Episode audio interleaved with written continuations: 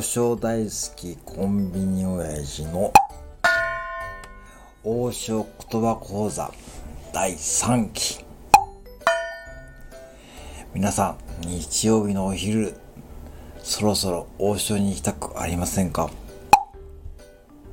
ということで今期第2回目王将言葉講座。第1回目中丼。ではなくて中丼。から始まって今日は2回目になります。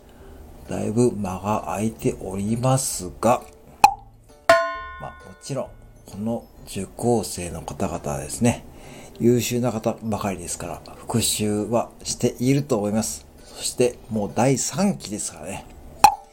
皆さん第3期ですよ。第1期、第2期はもう優秀な方がもうそれぞれ卒業されて、王将に行くたびに王将言葉講座を使ってどうやって言いますからね。はい。この講座の目的はですね、王将に行ってどうやることです。王将に行ってどうやる。はい。家族、友人、ペット、ね、恋人、おじいちゃん、おばあちゃんと行くと思うんですが、その時にですね、あ、あの従業員さん、王将の店員さん、多分今、餃子3人前オーダーしたなとかですね、そういったことが瞬時にわかる、とてもためになる講座なのです。そのために、基本からみっちりやっていくというのがですね、この王将言葉講座の目的でございます。ということで、早く始めるっていうことで、今日は2回目。今日も基本中の基本ですよ。いいですか？では、発音ですね。天飯。天飯。さあ、これは何でしょうか ?5 秒シンキングタイムです。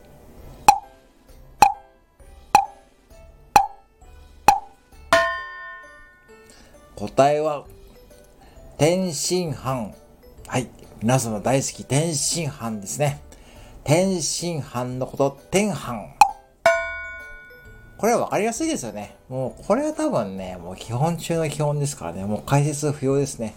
えー、では、発音練習いきます。ついてきてくださいね。天飯。天飯。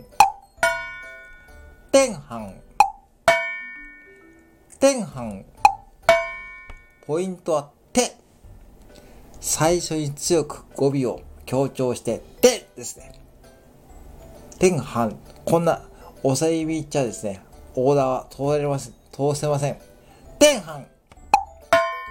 天飯天飯天飯はい。これがですね、このお正言葉講座ですね、発音がポイントですからね。はい。これ、発音がマスターするとですね、すべてに通じるところあります。もう一回いきますよ。